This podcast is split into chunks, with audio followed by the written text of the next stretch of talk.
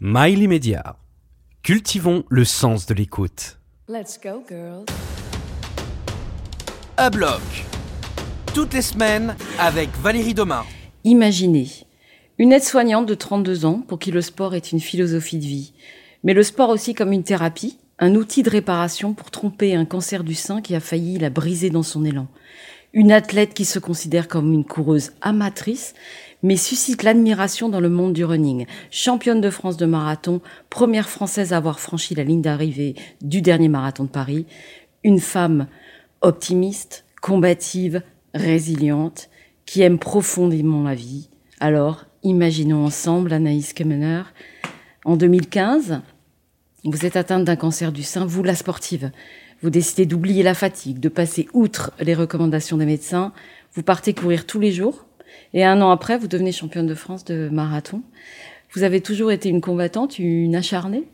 Euh, Oui, je pense que j'ai toujours été, euh, j'ai toujours eu ce mental de, enfin, à combattre, à vouloir me, battre toujours, euh, parce que j'ai, enfin, j'ai toujours fait du sport et je pense que ça m'a beaucoup aidé dans ma vie de tous les jours.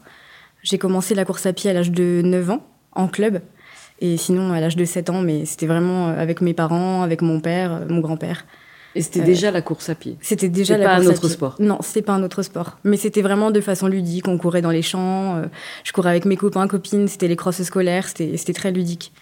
Mais euh, oui, je pense que ça a beaucoup aidé euh, pour la suite de, de mon avenir. Donc en fait, quand je parle de philosophie de vie, c'est ça quand même. Oui. C'est-à-dire que euh, Anaïs Kemener sans sport, sans course, c'est- c'est pas possible. Je pense pas, non, non, non. Mais même sans avoir fait de sport, euh, étant, étant toute jeune déjà, euh, c'était, disons, dans mon éducation. Parce que mon père courait énormément, mon grand-père courait aussi énormément. Et je pense que j'ai vraiment baigné dedans. C'est ce qui m'a permis de d'avoir directement le pied à l'étrier, je pense. Parce que votre papa, c'est, on peut dire que c'est votre socle, on peut le dire comme ça. Ouais, ouais, c'est lui aussi qui, qui vous a entraîné, euh, euh, même quand il y a eu cette, cette euh, période justement difficile de maladie, de cancer du sein, c'est aussi lui qui vous a soutenu, malgré le fait que c'était peut-être pas raisonnable. Euh, oui, en fait, il m'a toujours soutenu et justement, c'était un peu notre euh, mantra du, de tous les jours. C'est que quoi qu'il arrive, peu importe l'état de santé que j'avais, euh, si j'avais envie de courir, il fallait que j'aille courir. Et lui m'a beaucoup aidé. Alors ça n'a pas été facile pour lui non plus parce que forcément, il a dû euh, se battre un petit peu contre les contre les, les dires, on va dire, enfin des, des, Des, gens, mé- et des médecins aussi. des médecins et des gens autour de nous parce que les gens, surtout autour de nous, voyaient vraiment les gens atteints d'un cancer comme euh, quelqu'un de diminué. Donc il fallait rester dans son canapé, il fallait se reposer, il fallait pas bouger. Alors qu'en fait, euh, moi, je demandais tout le contraire. Et lui, Mais- il m'a beaucoup soutenu justement pour ça. Mais parce qu'il y avait quand même, il y avait une énergie euh, presque euh, décuplée par la maladie ou, ou parce que vous disiez il faut que j'y aille? Il y avait une envie encore de courir? En fait, je pense que j'ai toujours eu un caractère un petit peu de rebelle. Et je pense que quand j'étais malade, c'était vraiment l'envie de prouver que même si tout le monde me disait non, j'allais montrer que j'allais y arriver. Et donc il y a, il y a eu, il y a une notion de défi quand même. C'était clairement une notion de défi, ouais. Et je pense que plus on me disait il faut pas le faire, plus j'avais envie d'y aller. Il il y avait une notion de défi, mais est-ce qu'il y avait aussi l'idée que euh, justement ça peut aider aussi euh, pendant justement à, contre la fatigue aussi le sport peut aider contre la fatigue, mais aussi euh, à, se vider la tête tout simplement. C'est ça. Bah en fait, je pense que c'est c'est vraiment un lien important entre les deux, entre le côté mental et le côté physique. C'est que comme je faisais déjà du sport de haut niveau avant, euh, j'avais ce besoin de continuer à faire du sport même pendant mes traitements. Et le simple fait de sortir, de voir du monde, d'être en contact avec les gens, de pouvoir euh, prendre l'air, de, enfin, peu importe, juste de, juste de me sentir vivante en fait. J'avais besoin de ça. C'était plutôt pour le côté mental que pour le côté physique. Donc un peu pour euh, pour oublier la maladie quelque part. C'est ça, complètement. Et comment on fait pour euh, justement gérer euh, les traitements, gérer justement les, tout, tout ce qui est, va avec cette maladie, les rencontres avec les médecins, etc. Et l'entraînement quand même. Euh, pour gérer tout ça, c'est un peu compliqué parce que je pense que c'est vraiment du cas par cas. Euh, on n'est pas toutes euh, pareilles, on n'a pas toutes les mêmes euh, besoins. Enfin, moi, j'avais besoin de faire du sport de façon intense. Certaines vont avoir besoin d'aller marcher ou avoir besoin de faire autre chose. Et en termes de traitement, je pense que c'est beaucoup d'adaptation. C'est-à-dire que j'ai pas fait un programme d'entraînement comme je, pourrais le faire aujourd'hui de A à Z. À l'époque, bah, c'était vraiment au jour le jour. Je me disais, bah, demain ou après-demain, j'aimerais faire ça. Mais si le lendemain ou le surlendemain, je me sentais pas bien, j'adaptais, j'allais plutôt marcher ou j'allais faire autre chose, faire du vélo. Mais c'était vraiment Mm. en fonction des sensations. Donc vous étiez quand même à l'écoute. Oui, mais j'ai toujours été à l'écoute de mon corps, même encore aujourd'hui. Je pense que c'est le plus important et je pense que c'est ce qui fait que mon corps me le rend aujourd'hui. Et est-ce que c'est, ça ressemble presque à un message? Est-ce que c'est un message à faire passer aussi euh, Oui. aux femmes qu'on Ouais, ouais, complètement, ouais. Est-ce que c'est devenu presque un engagement ou... C'est devenu complètement un engagement, ouais. Après, euh, je, je pense peut-être pas aider, enfin, peut-être que je peux aider à mon échelle. À chaque fois, quand on me pose des questions, quand on m'en parle sur les réseaux sociaux, euh, je peux juste témoigner par mon expérience. Je suis pas médecin, euh, voilà, j'ai juste traversé cette, euh, cette période aussi, comme beaucoup d'autres femmes. Et à chaque fois, quand on m'en parle, je lui dis, ben, je peux pas conseiller quelqu'un, je suis pas médecin, c'est pas mon métier. Mais par contre, je peux peut-être euh, orienter en fonction de moi ce que j'ai pu vivre. Mm. Et ça, ça va même plus loin parce que vous êtes dans les mots, dans l'engagement, et puis vous êtes même, euh, je dirais, dans le l'affi- l'affichage. Pour moi, c'est quelque chose de, de positif hein, euh, parce que vous avez notamment posé euh, dénudé euh, sans rien cacher de votre chirurgie euh, Ouais. réparatrice pour euh, Rose Magazine, qui est le magazine de l'association Rose Up, Ouais. qui euh, donc aide les femmes victimes d'un cancer du sein. Et parce que en fait, vous disiez s'accepter, il faut s'accepter pour se sentir belle. Ouais. Euh, et- mais comment on fait pour euh, s'aimer euh, quand on est abîmé dans, Bah, sa, ou dans sa chair quoi? Je pense que déjà pour s'aimer soi, enfin, comme on dit, pour pouvoir aimer les autres, il faut s'aimer soi-même. Je pense que c'est vraiment, il n'y a pas plus vrai. Et c'est important de pouvoir s'accepter pour pouvoir continuer à vivre normalement. Euh, c'est- sûr que si aujourd'hui j'arrivais pas à me regarder dans un miroir et euh, toujours à rester euh, attristé, on va dire, par mes cicatrices ou tout ce que j'ai pu vivre, aujourd'hui je pourrais pas avancer. Et je pense qu'il faut pas rester sur le passé. Aujourd'hui, je me sens chanceuse parce que je me dis, ben, il m'est arrivé ce qui m'est arrivé. Enfin, j'ai eu un cancer, la chimio, la radiothérapie, les opérations, l'ablation des seins. Mais je me sens chanceuse parce que je suis vivante. Mhm. Donc, je suis vivante, je suis là, j'ai mes deux bras, mes deux jambes, je peux continuer à faire mon sport, c'est ma passion. Donc, euh, au final, je me dis que je suis pas à plaindre. Il y a rien qui a changé en fait dans, dans, dans justement la façon de faire le sport aujourd'hui? Au début, si. Au début, si, parce que justement, avec les opérations, euh, c'était compliqué de bouger les bras, euh, parce que j'ai eu des, des opérations, donc on m'a fait l'ablation des deux seins, et une chirurgie euh, reconstructrice, re- Reconstructrice. C'est à dur parler. à dire ça. reconstructrice avec euh, grand lambeau dorsal. Donc en fait, on m'a enlevé les deux dorsaux dans le dos et on les a replacés devant pour pouvoir, un galbe, pour pouvoir avoir un galbe naturel et sans qu'il y ait de rejet, parce que j'ai eu plusieurs opérations Parce euh, qu'il y a eu des complications. avec des prothèses et à chaque fois j'ai fait des rejets ou des infections. Mm. Donc, euh, donc ouais, c'était un peu compliqué au départ avec les, les opérations, les sutures, euh, où ça a beaucoup Dans la tiré. façon de courir. donc. Voilà, dans la façon de courir. En fait, je pouvais plus bouger les bras comme, euh, comme aujourd'hui, parce que les, les cicatrices étaient encore très tendues. Donc c'est pareil, c'est de l'adaptation. J'ai au lieu de faire des vite, enfin des Parce que entraînements. vous étiez plutôt sur le sprint à- Euh, avant. c'était pas du sprint, mais voilà, c'était du demi-fond euh, plutôt court. Et suite à mes opérations, je suis vraiment passée sur le demi-fond long, voire l'ultra, euh, sur des 100 km et plus vra- vraiment plus sur du marathon, euh, parce que ça me demandait moins d'efforts sur les bras. Et t- ça, c'est c'est votre papa aussi qui vous a dit euh, tu Ouais. devrais faire de, de l'endurance parce que quelque part, puisque tu as cette maladie, tu ne peux rien y faire, il faut t'y adapter. Ouais. Et, et continuons à faire du sport en s'adaptant, en fait. Bah disons que je pense que mon père est un peu, enfin on est pareil, hein, les chiens font pas des chats. Mmh. Et quand je me suis fait opérer et qu'on a vu que les bras c'était un peu compliqué, bah je pense qu'il m'a lancé ça un petit peu euh, comme une blague. Il m'a dit euh, et si tu te mettais au 100 km Puis je l'ai regardé, je lui ai dit bah ouais grave, je vais faire ça. Ah oui, parce que vous, vous faisiez maximum combien du maximum du marathon. Et là du coup on Du est passé marathon. quasiment du simple au double puisque le marathon c'est 42 km et on est passé sur 100 km.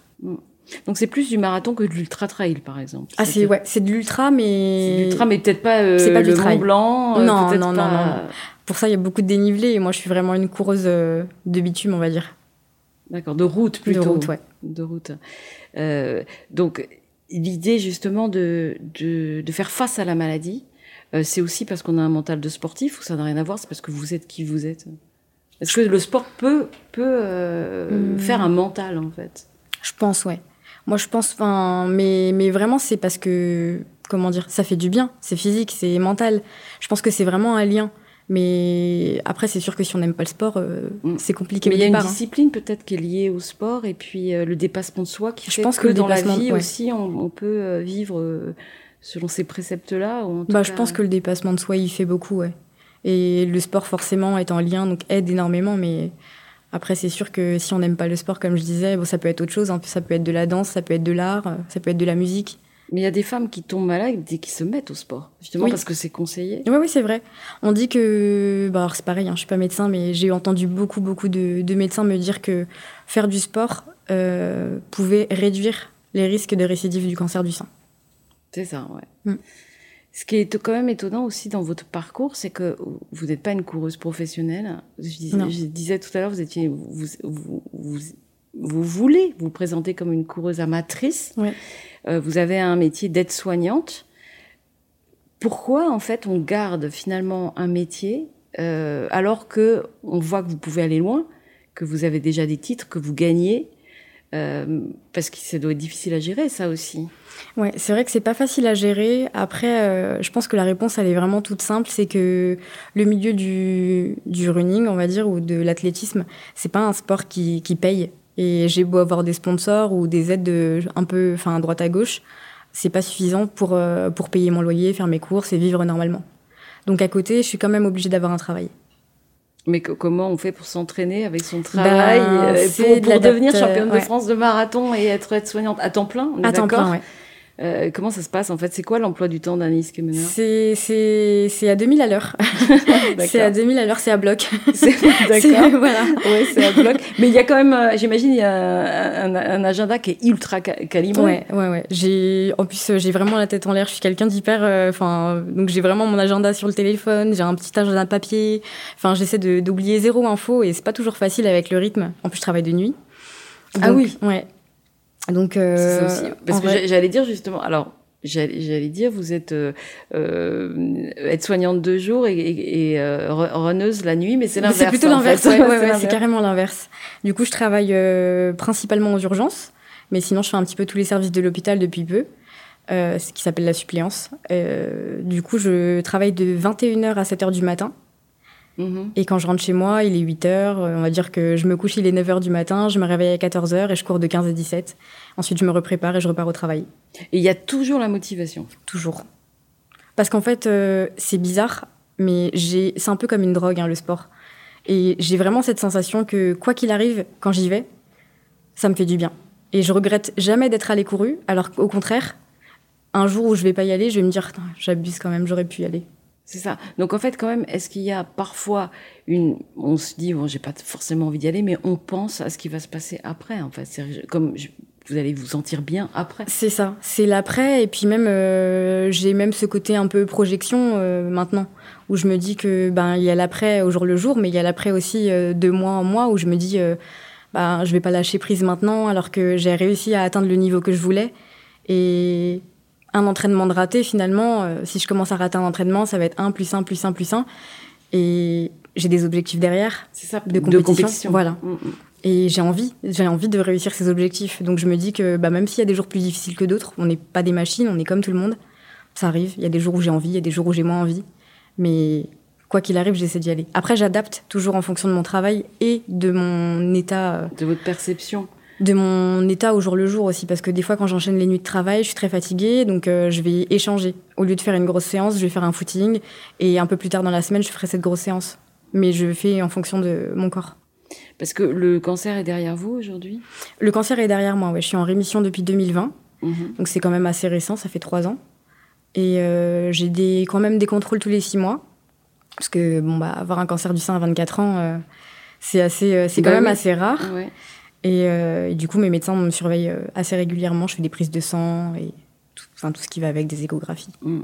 C'est pour ça aussi tout à l'heure, je me demandais si ça avait changé euh, au niveau de, même de la performance du sport, parce qu'avoir vécu donc des traitements, avoir vécu euh, cette période de, de maladie et, et, continuer à être aide-soignante et continuer et travailler de nuit, etc.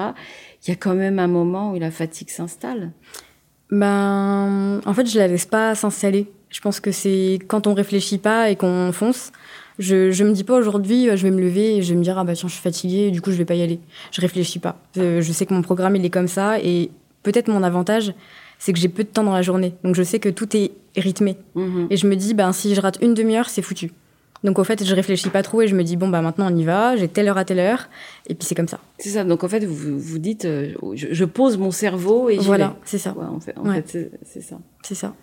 Il y a les JO qui vont arriver. Est-ce que est-ce qu'il peut y avoir une perspective JO quand même sur le Ben, marathon? peut-être pas pour 2024, pour 2028 j'espère, mais après comme je dis souvent à mon père, euh, je sais pas où je serai dans 5 ans étant donné que je sais là où j'étais il y a 5 ans en arrière. Ouais. Donc euh, donc c'est un peu compliqué de se projeter aussi loin.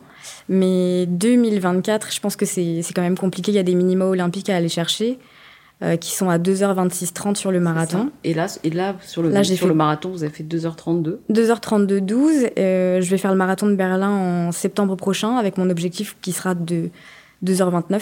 Donc je vais me rapprocher encore un petit peu.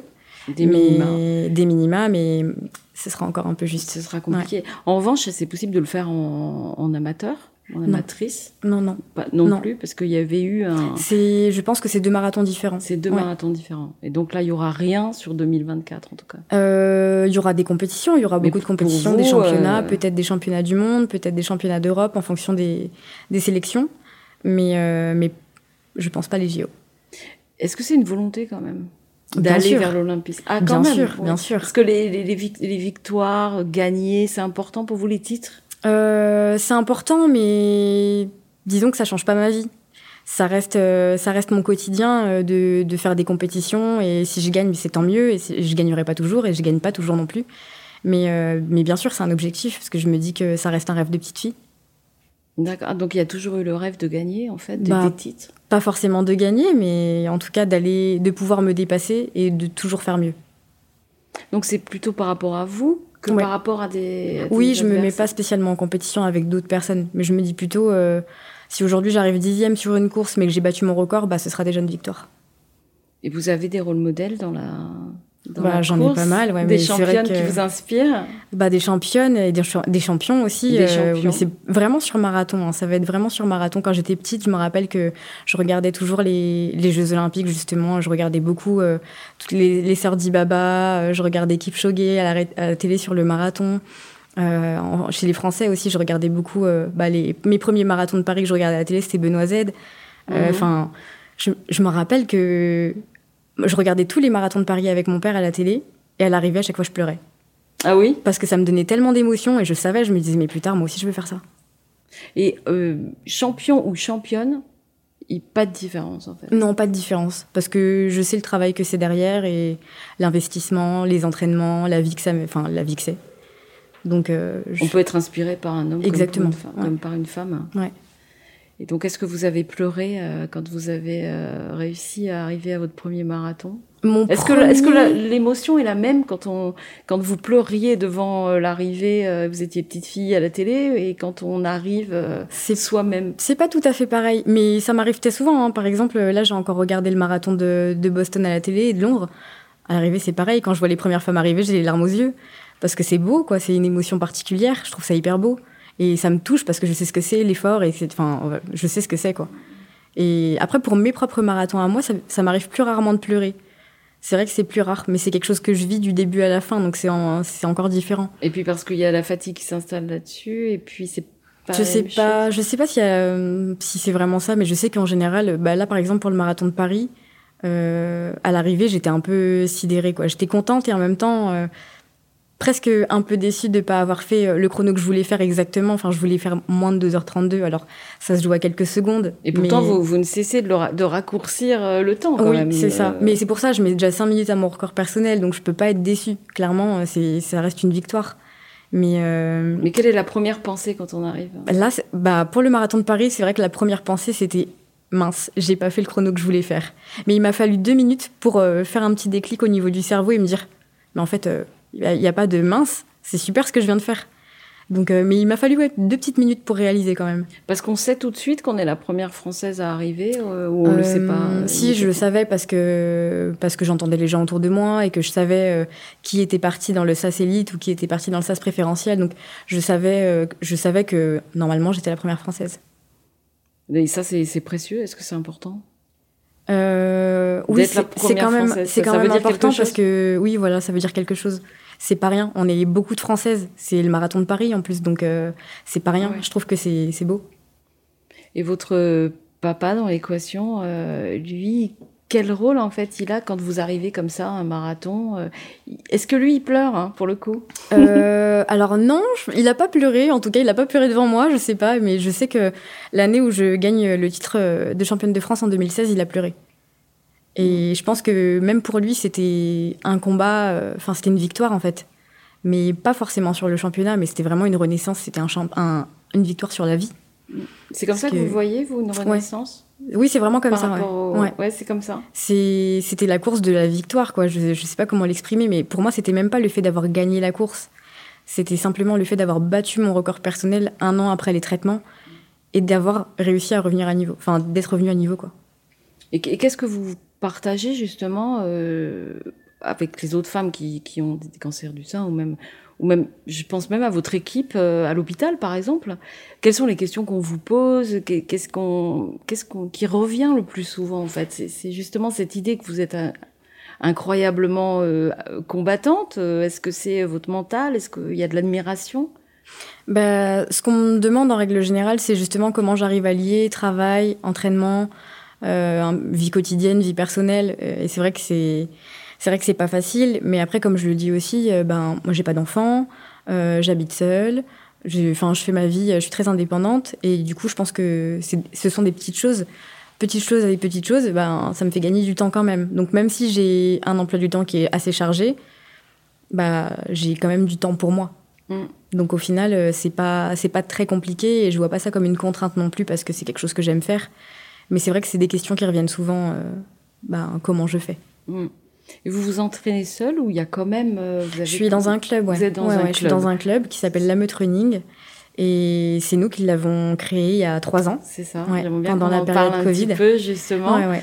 En Euh, fait, euh, j'étais dans un club à Tremblay il y a, il y a trois ans. Et ça se passait plus très bien. Enfin, on n'était pas en accord avec la, la direction du club. Et juste un peu avant le Covid, on a, di- on a décidé de partir. Donc, soit chaque c'est athlète. mixte, hein, on est. Oui, c'est mixte, ouais, ouais. Chaque athlète, on a décidé de partir. Soit on partait chacun dans un club différent et le groupe qu'on avait ou qui était très soudé explosait parce que du coup chacun partait à droite à gauche. Soit on recréait quelque chose de nouveau en restant ensemble. Et du coup on s'est dit bon ben soit on se casse la figure, soit ça tient, mais qui ne tente rien n'a rien. Et on l'a tenté, on a réussi. Aujourd'hui ça fait trois ans, on est environ 90 licenciés. Et euh, c'est que du bénévolat. hein. On est les cinq membres du bureau, mon père qui est l'entraîneur. Et C'est très familial. Quoi. c'est très familial, ouais, bien sûr. Mais qu'est-ce qui change par rapport à l'ancien club en fait? Qu'est-ce qui, qu'est-ce qui devait être changé finalement? Euh, je pense que c'est l'ambiance. Je pense que c'est l'ambiance. C'est beaucoup plus familial. Et comme c'était un très gros club là où on était avant, c'était plus géré comme une entreprise. Et il y avait plus ce côté justement euh, famille, euh, très proche. Bon, on a l'impression qu'en fait vous voulez rester. euh, Ah, c'est un petit cocon. Hein. Oui, Ouais. voilà, vous voulez rester dans votre cocon, puis aussi. On, on a l'impression que vous voulez rester aussi un peu anonyme quelque part. Il y a un côté d'avoir envie de passer le message, avoir envie de gagner, euh, avoir envie de se dépasser, et en même temps on reste quand même amateur, et en même temps on, on est plutôt avec des, des gens qu'on aime bien, avec qui on va courir, on est en Ouais. famille. Euh, donc c'est quand même, il y a quand même, il y a de la protection dans tout ça. Oui, oui, c'est ça. Mais je pense que c'est ce qui nous porte aussi énormément. hein. C'est que on est tous très proches les uns des autres. On partage beaucoup de choses. On s'entraîne ensemble euh, plusieurs fois par semaine. Et c'est justement ce qui met, euh, enfin, c'est justement ce qui aide énormément au quotidien, je pense. On a un groupe sur WhatsApp où on se parle tous les jours, tout le temps, où chacun met des petits mots d'encouragement pour nos séances. Enfin, moi, je pense que ça fait vraiment la différence, quoi. Ça crée vraiment des liens. Et donc, euh, parce qu'on parlait tout à l'heure de, de, de s'aimer soi-même, euh, j'ai l'impression quand on vous écoute que vous êtes aimé de toute façon par d'autres déjà. Ça doit favoriser euh, je- s'aimer soi-même. C'est plus simple quand on est déjà très aimé par ailleurs. Bah, en tout cas, moi, je les aime Vous êtes bien énormément. entouré, donc, euh, si, si, enfin, si ça va dans les deux sens, euh, c'est. Vous avez dû sentir le soutien, la Oui, bien sûr. Bah, euh, Oui, carrément. Tous les jours, tout le temps. Même à chaque course, enfin, je, suis, je sens que je suis très soutenue et c'est vrai que ça fait la différence. Je sais que quand je pars sur une compétition, ben, le mental est plus solide aussi pour ça parce qu'on sait que derrière, il y a du monde qui nous accompagne, de près ou de loin. Vous avez un capital sympathie extraordinaire sur le- les, les réseaux sociaux notamment. Euh, c'est vrai que en dehors du running, on vous connaît peu, mais le monde de running vous vous connaît par cœur. Euh, comment vous expliquez ce capital sympathie? Est-ce que c'est justement lié à ce dont on vient juste de parler, c'est-à-dire cette simplicité d'être ouais. Je, je pense que c'est vraiment lié à ça parce que On me dit souvent justement que je suis quelqu'un d'assez simple et que je suis assez accessible. Et pour moi, c'est important. C'est hyper important parce que justement, je suis passée par là aussi et j'ai commencé toute petite et moi aussi, je regardais les athlètes à la télé, j'étais fan et j'aurais aimé pouvoir leur parler. Et, enfin, et quand je suis tombée malade, c'est pareil, j'ai rencontré des femmes qui étaient passées par là aussi, avec qui j'ai pu parler, qui m'ont conseillé. Enfin, c'est que des petits maillons d'une chaîne au final qui est très soudée. Et, je pense que c'est un peu grâce à tout ça. Et je, pour moi, c'est important aussi de. Je ne sais pas vraiment comment j'ai fait pour en arriver là, mais je remercie vraiment les gens parce que c'est que de la bienveillance, c'est que de la gentillesse, enfin, vraiment pure. Et j'essaye de répondre à tout le monde euh, sur les réseaux sociaux.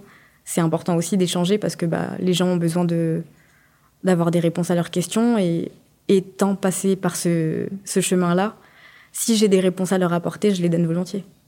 Vous avez conscience d'être euh, un rôle modèle? On en parle beaucoup de rôle modèle en ce moment, mais est-ce que vous avez cette conscience-là? Parce que justement, en voyant les commentaires, en échangeant avec des, gens, j'imagine qu'il y a beaucoup de femmes. Beaucoup de femmes, ouais, ouais, ouais beaucoup de femmes. Et malades ou pas, hein, d'ailleurs. Et c'est ce qui me, c'est ce qui me booste aussi énormément, c'est de pouvoir euh, motiver, en fait. Euh, quand, quand, je reçois un message où les gens me disent, bah voilà, tu es inspirante et grâce à toi, j'ai envie de reprendre le sport, bah c'est tout gagné. Et on a l'impression que ça vous touche vraiment beaucoup. Ah oui, oui, ça alors que ça fait quand même plusieurs années ouais, ça me touche énormément. Ça dure, mais ça vous touche beaucoup. Bah oui, oui, complètement. Donc cette, euh, cette, euh, cette, ce rôle d'exemple, en fait, c'est quelque chose qui vous porte aussi? Oui, complètement. En fait, je, je, pense que je me nourris un petit peu aussi de, de chaque message bienveillant et de, mes, enfin, de mon entourage ou des gens qui sont autour de moi ou même sur les réseaux sociaux. C'est vraiment quelque chose qui me fait énormément de bien. Alors autant des fois ça fait un peu peur parce que par exemple avant le marathon de Paris, j'ai été inondée de messages. Euh, en plus c'était mon anniversaire juste avant, donc j'ai eu euh, le, double des messages. Mais, euh, mais ça, ça porte énormément, quoi. Vraiment. Et puis à l'âge aussi, parce que vous avez 32 ans. Ouais. Euh, c'est vrai que vous avez 32 ans, vous, vous, vous n'arrêtez pas de, de, performer, on peut dire ça comme ça. Ouais, ouais. Donc je, je pense qu'en fait, euh, vous, vous êtes. Euh, vous avez été malade, vous êtes une grande athlète, vous, vous commencez à avoir un, de l'âge. Bon, 32 ans, on ne peut pas dire que c'est vieux, mais dans la course, ça peut. Hein, euh, avec d'autres, avec des adversaires peut-être Pas vraiment sur marathon, parce que justement l'avantage. Alors sur le sprint, ouais, c'est assez jeune. Mais sur le marathon, euh, c'est plutôt, on va dire, l'âge, euh, l'âge d'or. c'est vraiment, je pense, entre, entre 30, 28, et, 28 et 38 ans. Hmm. Donc il n'y aura pas d'évolution vers autre chose que le marathon Par exemple, on parlait d'ultra trail tout à l'heure, c'est pas quelque chose. Les dénivelés, c'est pas. Je verrai ça peut-être plus tard, euh, dans une dizaine d'années, je pense. Mais quand j'aurai fait ce que j'ai à faire, je pense, sur marathon et d'autres distances comme le 10 km, le semi-marathon, euh, à ce moment-là, selon la vie, selon, enfin, je sais pas de quoi il fait demain, donc euh, mm. à ce moment-là, Parce que vous vivez au jour le jour, quoi. Oui, ouais, ouais. Mm. Mais il y a un objectif. L'objectif, l'objectif final, c'est lequel en fait? Euh, J'ai pas vraiment d'objectif final. Je pense que le seul objectif que j'ai de vie dans la vie de tous les jours, c'est de continuer à prendre plaisir et de continuer à faire ce que j'aime. Alors peu importe ce que c'est, mais du moment que ça me fait du bien, il faut y aller. Et vous êtes à Bloc, Anaïs Kemener. Merci beaucoup Merci. d'être venue au micro de Bloc. Et euh, moi, je vous retrouve la semaine prochaine pour une nouvelle émission.